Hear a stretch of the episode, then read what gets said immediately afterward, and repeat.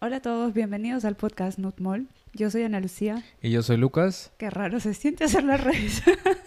para de repente para, para variar un poco. Sí, sí. Al ya. final es lo mismo. Sí. Al final somos las mismas personas. Em, bueno, ¿de qué vamos a hablar hoy día?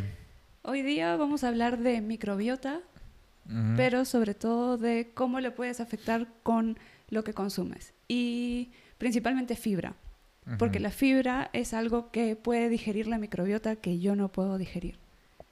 Piensa en la ruta de un choclo en tu intestino. De repente no piense mucho en el, en el- en el final de Choclo.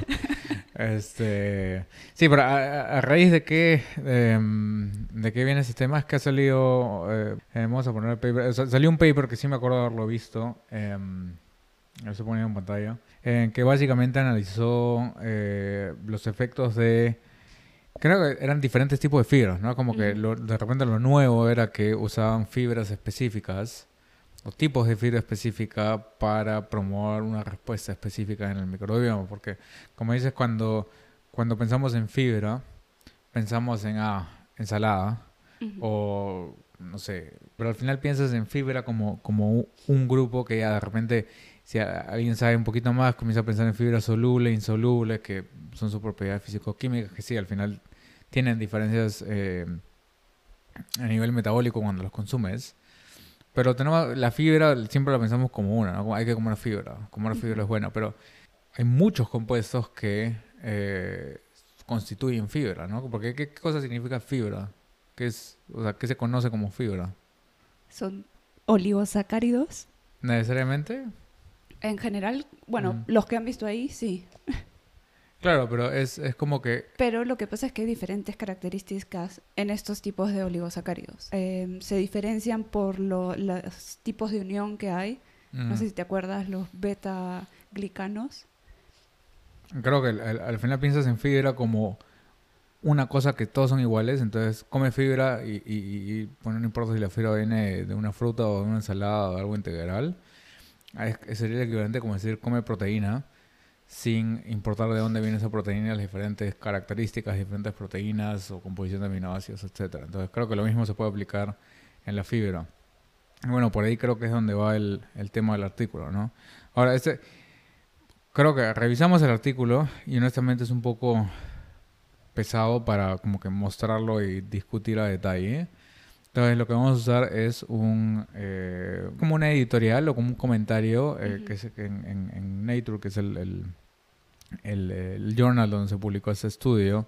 Eh, ahí se lo conoce como News and Views. Entonces se invitan a un investigador que se experto en ese tema a que cuente en sencillo y ponga en contexto a este paper. ¿no? Y eso es lo que vamos a usar para... eh, Sí, porque la verdad que los gráficos de este artículo son un poco densos.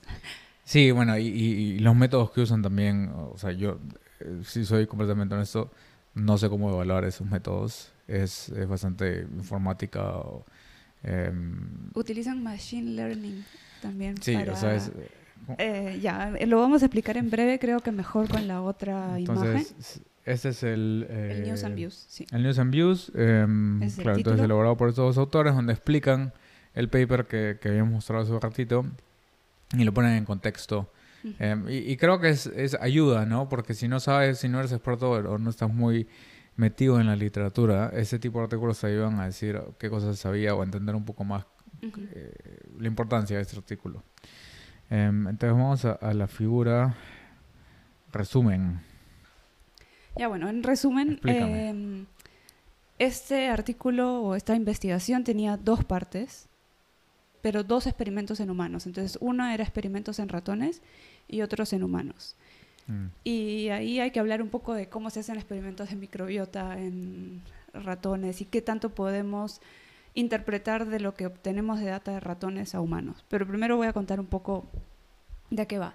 Entonces, lo que hicieron fue tener unos ratones que se le llaman germ free, que son que no tienen microbiota mm. en los intestinos. Estériles. Ujú.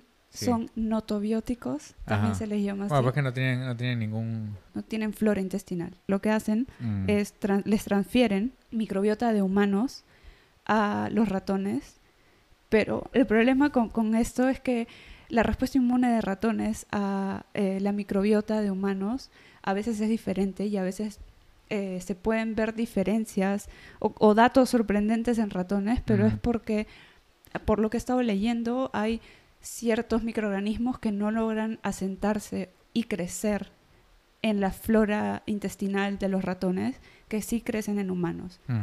Entonces es por eso que ahora últimamente en estos eh, estudios de microbiota, para poder interpretar que sí se cumplen humanos, hay veces en que también hay que analizar la data en humanos, solo que a humanos no vas a estar inoculándolos. Hay este tipo de experimentos, pero no, pero claro, porque es, es, un poco, o sea, no es un poco, es bastante artificial. Eh, y, bueno, eso no lo sabía, esto me acabas de contar tú, que me parece un poco fregado para los investigadores que tienen que hacer los estudios, pero creo que es... O sea, es que han estado saliendo normativas y creo, o sea, no sé si llamarlas normativas, pero como unos lineamientos que cumplir para que puedas interpretar qué estudio de microbiota está bien hecho y cuál no porque ven muchas cosas ficticias y de nuevo algo que hablábamos antes es que atribuyen causa a algo que probablemente está correlacionado y probablemente está correlacionado con un asterisco porque no, no se cumple necesariamente. No, no, eh, o, claro, no necesariamente eh, puedes inferir direccionalidad que A causa B.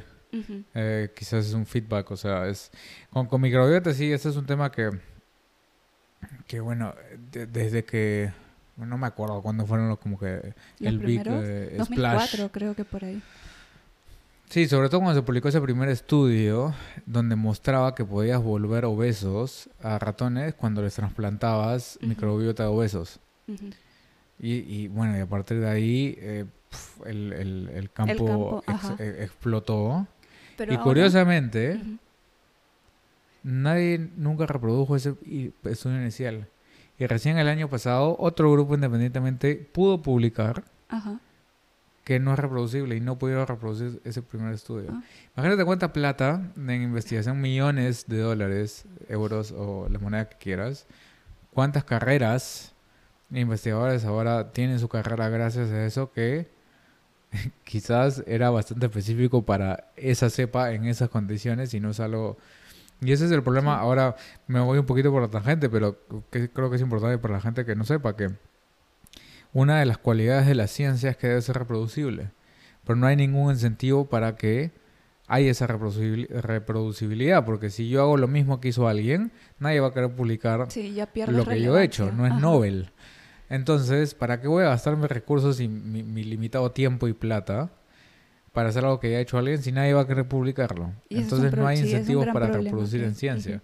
Y esto en, en, eh, bueno, tú lo sabes, pero si no trabajas en el laboratorio, como que si no has experimentado y hecho experimentos donde ah, necesitas, por ejemplo, vas a una fuente, un paper donde usó cierto experimento, entonces tú lo haces, la mayoría de veces no te sale y te das cuenta que no puedes reproducirlo y eso es normal y creo que nadie que trabaja en laboratorios de sombra si no puedes hacer o reproducir lo que alguien hizo antes. Y de ahí, bueno, tienes que modificar. O... Entonces, uno mira con un poco más de escepticismo todo eso justamente por, por ese problema de reproducibilidad. Y, y en el este, caso... Yo creo que va un poco más por el tema, que es algo que he notado últimamente, que está volviendo la moda de microbiota, pero mm. está volviendo desde un enfoque en el que te venden Em, dietas mágicas o el probiótico mágico que puede modificar tu microbiota y es súper saludable.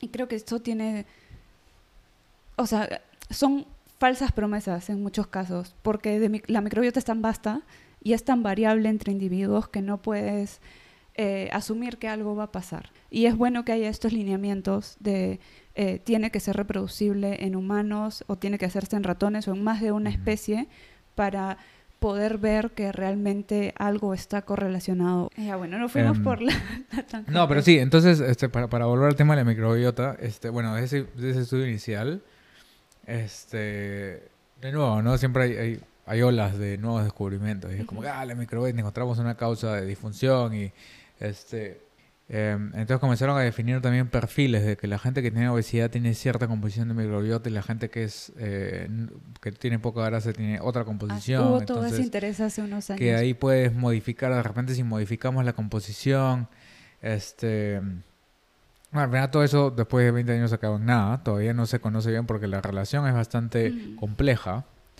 Eh, pero creo que también gran parte de esa complejidad y esa falta de reproducibilidad de repente se debe al sistema tan artificial en el cual la mayoría de estudios eh, básicos o clásicos en el campo se dieron.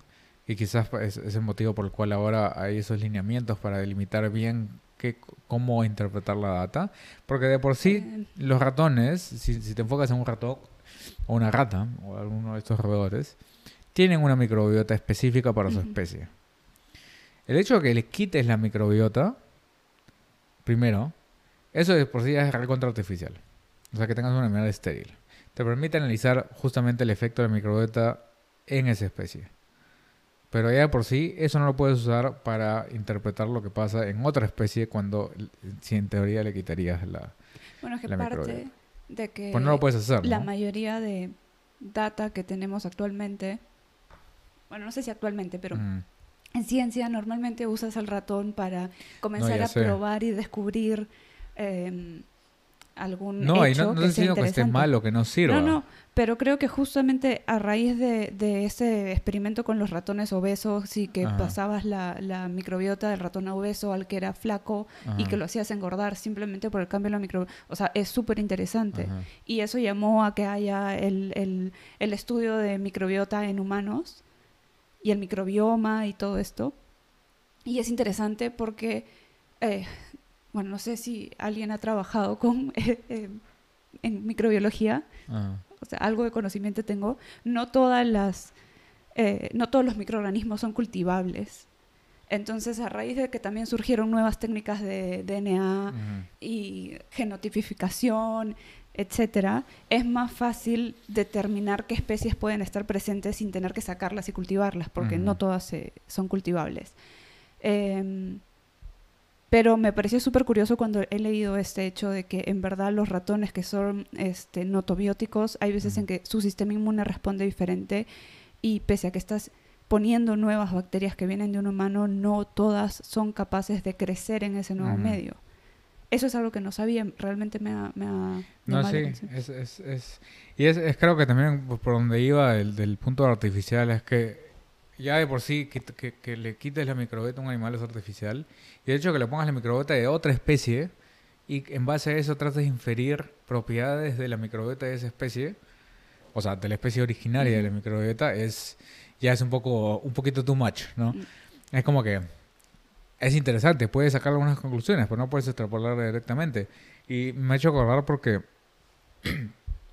em, había un laboratorio eh, que me acuerdo que justamente investiga, o sea, el problema que, que como dices, muchas no son cultivables, básicamente es porque el ambiente en donde están, en nuestro intestino, es anaeróbico. Em, y a veces es difícil hacer crecer bacterias anaeróbicas. Pero otra cosa que justo un laboratorio que conocía este, había, estaba estudiando era que hay una interacción y competencia Claro. entre diferentes es la especies. Entonces, simbiosis y todo, sí. claro, cuando quieres aislar especies específicas y las pones en una placa, solita, o solita, bueno, Sí. solita suena raro, pero si es que esa Una especie sola, sí, no, no es una, ya, bueno. Una especie de bacteria sola no puede crecer, pero cuando la suplementas el medio y lo pones con otra, recién puede crecer porque esta especie A metaboliza X y produce B que la, La otra, especie B. puede producir. Entonces necesitas la presencia de esta. Pero si es que mezclas, si pones una tercera, de repente inhibes el crecimiento de este y ya no. O sea, en Es un realidad medio súper complejo. es Y es exactamente. una interacción bastante interesante, eh, pero sí. Entonces es- hay, es mucho, hay muchos casos de simbiosis donde una especie necesita otra para crecer porque una produce lo que la otra come, por así decirlo.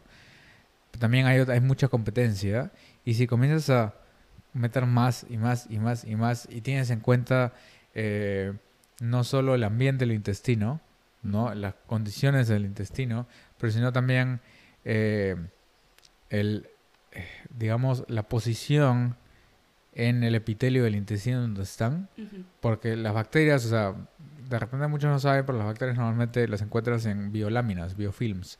Entonces son comunidades. Tú piensas en bacteria y piensas a una célula individual. En realidad, cada célula individual vive en una comunidad que es una colonia Y entre esas colonias forman biofilms que permite que se comuniquen entre ellas. Y dentro de ellas también hay una, toda una sociedad bacteriana donde hay jerarquía y las que están más expuestas, por ejemplo, a la superficie, tienen un metabolismo diferente que las que están un poco más adentro, que están más dormidas y producen sustancias que comunican. O sea, en realidad es recontra complicado. pero interesante.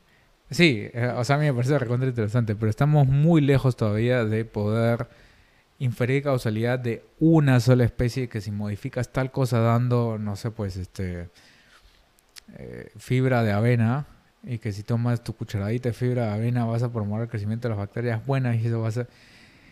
Mm, no es tan así. Em, el, el, punto que quería llegar es que es recontra complicado. Es muy interesante, pero es complicado. Y la mayoría de estos descubrimientos se basan en sistemas artificiales. Em, pero algo que también eh, creo que es importante y es relevante para lo que estamos mostrando hace horas en pantalla es que la Yo te dije que podía hablar media hora sí, sí. y más. La verdad es que muchos estudios se centran en diversidad bacteriana o microbiana en general. Entonces, que tal elemento de la dieta de repente promueve este tipo de bacterias que se sabe que tienen características benéficas. Pero mm. este me gusta que no es tanto así, se fija en tipos de bacterias, pero se fija en otra cualidad que me parece más interesante y lo más interesante de este estudio. Entonces, ¿qué es? Eh, ¿Qué, cualidad? Eh, la activación de genes que son capaces de metabolizar em, carbohidratos. Se le llaman Cas, Symes no sé el nombre eh, exactamente. Bueno, encima que me lo dicen carbohidratos, literalmente. Sí. Em, que para esto nosotros tenemos muy pocos genes designados a este tipo de metabolismo, sobre todo de los que son del tipo de fibras o oligosacáridos, sobre todo estos que son de cadenas bien largas, pero las bacterias tienen muchos más. Entonces, algo que sí se sabe es que en general en eh, personas que tienen obesidad hay un ratio, que es lo único que se pudo concluir de todos estos estudios, era que la proporción de bacteroides, o ah. sea, del... Eh, ay, género se le llama, es género, porque hay ah, familia, géneros y todo. es género. El género bacteroides em, está disminuido respecto de personas con peso normal, o sea, de microbiota de personas con peso normal entonces, eh, ya. Lo que hicieron aquí fue, primero trabajaron con eh, nueve personas obesas, de las cuales colectaron su microbiota. Se la transfirieron a estos ratones y a estos ratones los pusieron en una dieta en particular. Entonces era una dieta alta en ácidos grasos saturados, pero baja en fibra. Eh, y les dieron diferentes tipos de fibra en una semana. Entonces creo que está ahí en el dibujito. Uno es como que fibra de peas, que son eh, arvejas. Por un tiempo determinado, de ahí tuvieron una semana de washout, les dieron fibra de el, eh, la piel de las naranjas. la cáscara. Eh, y de ahí también otro washout y de ahí de barley bran, que creo que es un tipo de grano. Barley es este no me acuerdo, me olvidé de buscar. eh, barley cebada, creo, o... Ya bueno. Entonces, eh, para esto, las donantes eran personas con obesidad. Cebada, sí. Ah, cebada, ok. Em, y lo que vieron es que cuando alimentaban a estos ratones eh, con un tipo de fibra en particular, se expresaban más genes capaces de degradar ese tipo de fibra en particular. Porque eh, la composición de la fibra de arvejas y la de naranja se parece, pero la de cebada era un poco diferente. Entonces lo que ven es que se activa la expresión de estas enzimas que son capaces de eh, degradar esta fibra. Y de ahí lo que hicieron fue tratar de replicar esto, pero ya en humanos. Entonces para esto prepararon una barra como un snack. Entonces hicieron dos. Una en la que solo probaron con eh, esta fibra de arveja y otro experimento aparte en el que probaron una mezcla de eh, primero un snack que tenía fibra de arveja e inulina y de ahí cuatro tipos de fibra. Le metieron todas las fibras juntas para ver qué pasaba. Y lo que vieron fue que en general se estimula el crecimiento de estas bacteroides, que hay de diferentes, es como que te llamas con nombre y apellido, bacteroides algo. Entonces había varias, pero la diferencia entre las muestras dependiendo de cada persona era bastante variable. Había sí más bacteroides, pero lo que sí vieron en común es que se comenzaban a expresar la mayor, o sea, de manera elevada, genes relacionados con eh, la degradación de, estas, de estos tipos de fibra. Y eh, que mientras más fibra dabas, mayor expresión de estos genes, pero particulares para cada tipo de fibra. Y, eh, pero-. Mm. O sea, puede sonar un poco este eh, aguafiestas, pero eso es nuevo. O sea, es- ¿qué, qué, qué sorprendente tiene? Aparentemente nadie ha probado eh, que se expresen más los genes, que solo se centran en la variedad de bacterias Mm, que hay. O sea, es Entonces eso. acá, es- acá te dicen no necesariamente incrementa la variedad de bacterias, Ah, ya, ya, ya. simplemente Claro, que claro. las bacterias que ya tienes, lo que estás haciendo es potenciar su expresión de genes y si tienen esa capacidad de adaptarse al medio, van a crecer más y vas a ser más eficiente en eh, degradar esta fibra. O sea, pero en, Y- en- o sea, en Ajá. general, perdón. Pero, o sea, en general lo que está diciendo es que si yo consumo un tipo de fibra, eso va a promover a que la actividad de las enzimas que degradan esa fibra en las bacterias aumente. Eso es. Sí, pero lo correlacionan con que Se no aguafiesta, tomaron- pero es- ¿qué quiero? tomaron, o sea, sí es como hasta esas alturas no se sabe qué pasa eso porque pero Ya, creo bueno, que no se sabe porque ¿no? hay Sí. No, ya, pero, pero funcionalmente creo que había algún estudio proteómica también, ¿no? Eh, Trataron de... Sí, pero ese era un poco más con... eh, midieron en la sangre Ujú. qué proteínas se elevaban para corroborar que realmente como que estas bacterias están produciendo algún sustrato, como lo que decías hace un rato de X y B, que eh, nosotros podemos utilizar. O sea, que realmente Ah, los productos que ellos degradan entran a nuestro metabolismo. Ajá. Entonces, eh, lograron encontrar algún un aumento de vías, em, vías metabólicas que están eh, enhanced Eh, promovidas, que son... Promo- eh, sí, ya. sí, se promueven vías Eh, metabólicas. cuando consumes este tipo de fibra. O sea, como que Entonces, el, el- el consumo, ya, entonces, el consumo de un tipo de fibra específico promueve la degradación de ese tipo de fibra, lo cual está asociado con la promoción de ciertas vías metabólicas. ¿Y qué vías metabólicas eran esas? O sea, como que había mucha Eh, diferencia entre los tipos de fibra. que o- promovían eh, o anti- general- antiinflamación Ajá. Eh, de ahí otras que tenían que ver con, eh, con glucosa y No, de repente No voy a buscar la acuerdo. figurita. ¿Figura 1? sí, ahí a la derecha son todos los pathways. En la, ay, yo señalo con la mano. En la, acá en el D, sí, estoy viendo. el de la izquierda es lo que obtuvieron para los ratones. En la derecha es los humanos y esos creo que son eh, pathways. eh, Mm. Esa es la única figura que hay en el paper. eh, todas las demás están como data, Solo tiene una figura. solo tienen una figura y todo está descrito ahí. Todo lo demás es extended data. Ay, ese es el Puedes ir, la abajo, se- publicación abajo también hay otros gráficos, pero son... La gente no sabe, pero Por eso mostramos el esto, otro. esta figura 1 es probablemente tra- 10 años de trabajo. Ya bueno, 5 años de trabajo. Al menos. Y Por muchas, sudor y me parece que el estudio en humanos fue, pese a que eran pocas personas, creo que ha sido como tres años. Se ve, de- se ve como solo una figura, pero no sabe todo el trabajo que va detrás Ah, de una sola Ahora, figura. ahorita que acabo de ver, Para otra uno de cosa- papers. ¿no? es eh, que a los humanos también los pusieron en la misma dieta que los ratones y les daban la dieta. Era una dieta alta en ácidos grasos eh, saturados y baja en eh, fibra.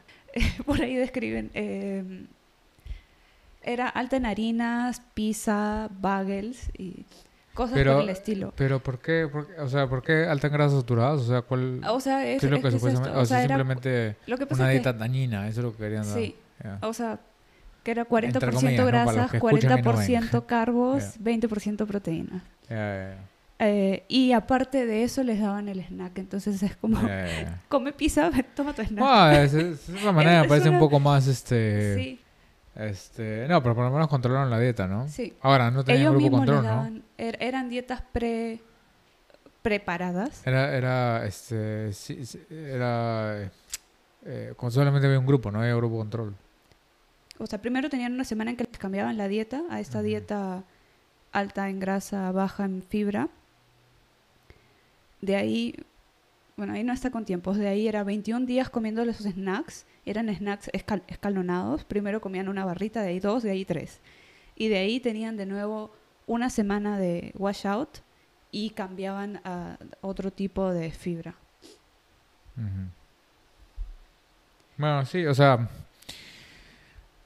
me imagino no es sorprendente, pero tendría que leer un poquito más sobre lo- los, al final la implicancia a nivel metabólico de eso, ¿no? De que, de, de que, o sea, si diferentes tipos de fibra, O sea, lo que sugieren al final los investigadores, que es algo que sí me gusta porque es un poco modesto, es que eh, este enfoque en expresión de genes y enzimas que se activan podría ser una forma en cómo interpretar de manera más correcta o extrapolar de manera más correcta los resultados de ratones a humanos que solamente fijarse en diversidad de bacterias o bueno, en este caso era bacterias más que otro tipo de microorganismos. ujú. Entonces, lo sugieren que obviamente necesitan más muestra y replicar los datos, pero que de repente el hecho de enfocarte en otra cosa que no sea simplemente diversidad y diversidad y que crezca una que es potencialmente benéfica,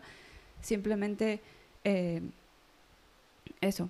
Sí, o sea, creo que es creo, creo que es interesante y ha dado como que pie para Para discutir, discutir, eh, mencionar algunas cosas que son importantes, ¿no? Porque eh, ahora creo que ya puedo cambiar a nosotros. Sí.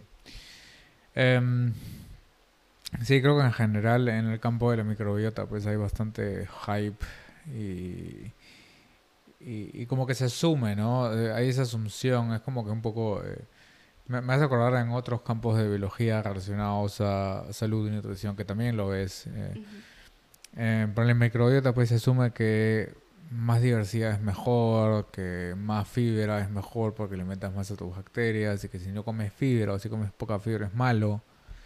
Este, fibra entendida como básicamente plantas o alimentos de origen vegetal, ¿no? Porque eso es lo que... Pero, pero también hay fibra en los alimentos de origen animal. Em, pero que quizás no consumimos suficiente, que son básicamente eh, cartílagos y tejido conectivo. Eso también sirve de sustrato para las bacterias para producir este para que pueden metabolizar, ¿no? Porque al final la fibra, en teoría, uno de los principales roles eh, con respecto a la microbiota es que son prebióticos, no sirven de eh, alimento, entre comillas, para las bacterias. Entonces sí, sí hay fibra animal, pero proporcionalmente eh, en, en- la vida moderna no los consumimos mucho. Eh, por eso, eh, con toda esta moda, por ejemplo, carnívora, donde la gente solamente come productos de origen animal o solo carne, em, algunos hacen énfasis en que eh, se debe consumir, entre, eh, la frase es nose to tail, como que desde la nariz hasta la cola, o sea, todo lo que tenga que ver cartílagos, este, eh, no hueso, porque no puedes partir el hueso, pero la, la gelatina de los huesos, todo eso es importante porque también puede servir de fibra. Em, pero sí, creo que lo, lo- lo interesante, lo que me parece más importante para mí de ese estudio es que justamente muestra eso de que mucho énfasis dado en estudiar diversidad y de que ah, cuántos tipos de bacterias tiene o abundancia de tal especie o tal grupo versus otro. Cuando pues, quizás las diferencias más importantes son a nivel de actividad enzimática y... Porque también la, la, la, la composición de la microbiota es un poco resiliente, ¿no? Una vez que la... Cuando eres niño, cuando eres recién nacido y comienzas a adquirir todas las bacterias, eh, y que pueden haber diferencias desde que naces, o sea, si naciste por cesárea o por vía normal, ya hasta donde me acuerdo se ven diferencias en eh, el tipo de microbiota. Si naciste en tu casa o en un hospital, también hace diferencia porque en el hospital es más estéril, estás expuesto a diferentes... O sea, todas esas diferencias que no, que, que no se toman en cuenta pueden hacer diferencia. Si tomas fórmula versus este, leche materna. es por el em, contacto con la piel y que en la piel también hay micro, sí, microbiota. Y también me acuerdo de haber leído hace, hace no mucho tiempo acerca de esta idea, porque siempre se ha asumido, por ejemplo, que la placenta es estéril. Pero hay algunos que dicen, no me acabo de acordar, no me acuerdo qué, qué tan fuerte era la data o no, no. Pero sí me acuerdo que algunos estaban sugiriendo, o había alguna data que sugería que, eh, que en la placenta también encontraba ciertos microorganismos que colonizaban al, eh, al feto apenas nacía. Eh, o, que tenía que ver, ¿no? y todas estas cosas, o sea... O sea, que creo que, em, por ejemplo, si un bebito nació por cesárea, es para simular un parto eh, por vía vaginal, que se puede utilizar microbiota de la madre para eh, que bañar al bebito. En O sea, creo que sí se, se, está haciendo o se ha visto y están tratando de ver qué mezclas se pueden hacer. Pero lo que te decía hace un rato es replicar el medio donde está creciendo naturalmente esta comunidad bacteriana es un poco difícil y por eso no sé Sí, o sea, anatómicamente también, por ejemplo, si te pones a pensar, bueno, eso es anatomía, ¿no? La vagina está muy cerca del ano y en el ano está, eh, en el intestino, la mayor concentración de bacterias fecales. Em, y cuando naces por, por la vía como que natural, este, estás expuesto a todo o sea, en, en, esa zona hay una composición bastante específica que también va a depender, bueno, de la mamá, ¿no? Pero este, que creo que va a ser un poco más difícil de recapitular si es que, si es que lo, lo por cesárea, porque, o sea, creo que hay bastantes, eh, de repente no, no, funcionalmente no muy importantes, pero hay bastantes detalles o eh, como que factores que al final van a influenciar en, la composición de la microbiota de un niño. Pero para, para, creo que, no, no me acuerdo bien, pero si estamos hablando de un adulto y estás hablando de una microbiota bien asentada y es muy difícil cambiar. Y eso lo han visto, por ejemplo, en pacientes. Hay una enfermedad que se llama, eh, una, enfermedad por, una infección que, se, que es, la bacteria es Clostridium, Clostridium difícil. Ahí es donde se, han hecho eh, la mayor parte de investigaciones en trasplantes fecales. Porque hay esta idea de que, ah, si tu microbiota al final este, hace que tengas... O sea, la idea es esta, ¿no? Una microbiota disfuncional o disbiosis, ¿no? Que lo discutimos creo con el episodio del temao. Si tienes disbiosis eh, intestinal, ¿qué pasa si es que tratamos de eliminar la mayor cantidad que puedas con enemas y antibióticos y la reemplazamos por eh, microbiota de un paciente metabólicamente sano? Em, hay un estudio hace poco que salió donde vio que básicamente no puede, no hace nada. Pero en Clostridium difícil, eh, que, justamente tienes este problema de, colonización de bacterias patógenas, eh, que es donde se han hecho la mayor cantidad de estudios, han visto que sí, es muy difícil, o sea, que si mides la comunidad bacteriana post-trasplante, o sea, en realidad es, suena un poco asqueroso, pero el trasplante, ¿cómo te lo dan en pastillas? Eh, la clásica es que te ponen, ponen muestra, o sea, de caca humana, en pastillas y las tomas. Em,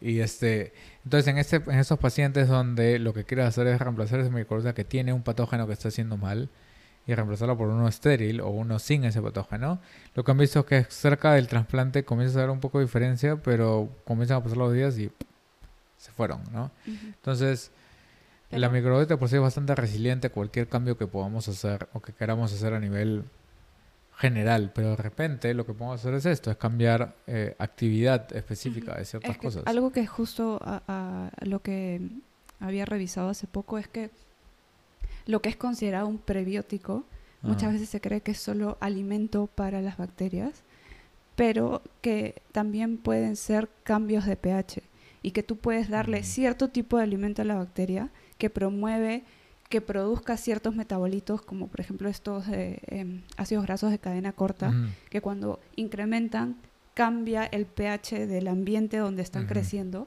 Y un pH más ácido me parece que puede promover que crezcan bacterias más de tipo benéfico, si las queremos llamar así. O sea, simplemente que puedes modular un poco el crecimiento de estas comunidades bacterianas modulando pH u otros factores.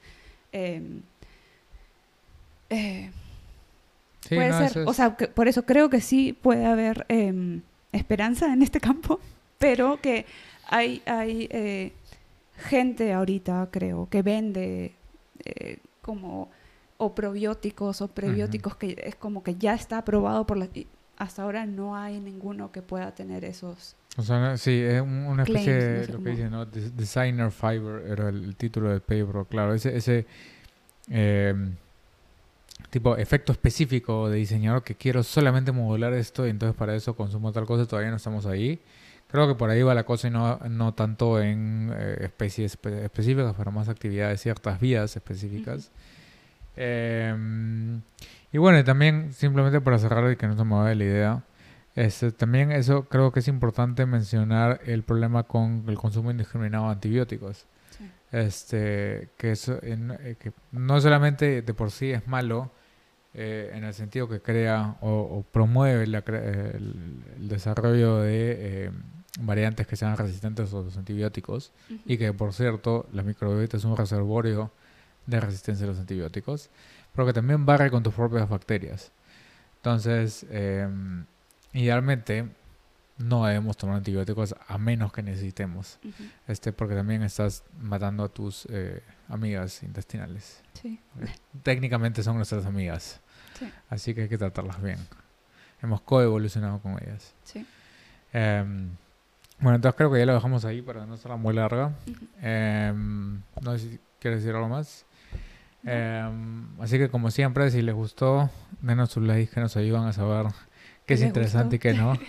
Em, compartan, déjenos comentarios y bueno, esperamos verlos en el, la siguiente semana. Sí, chao. Chao.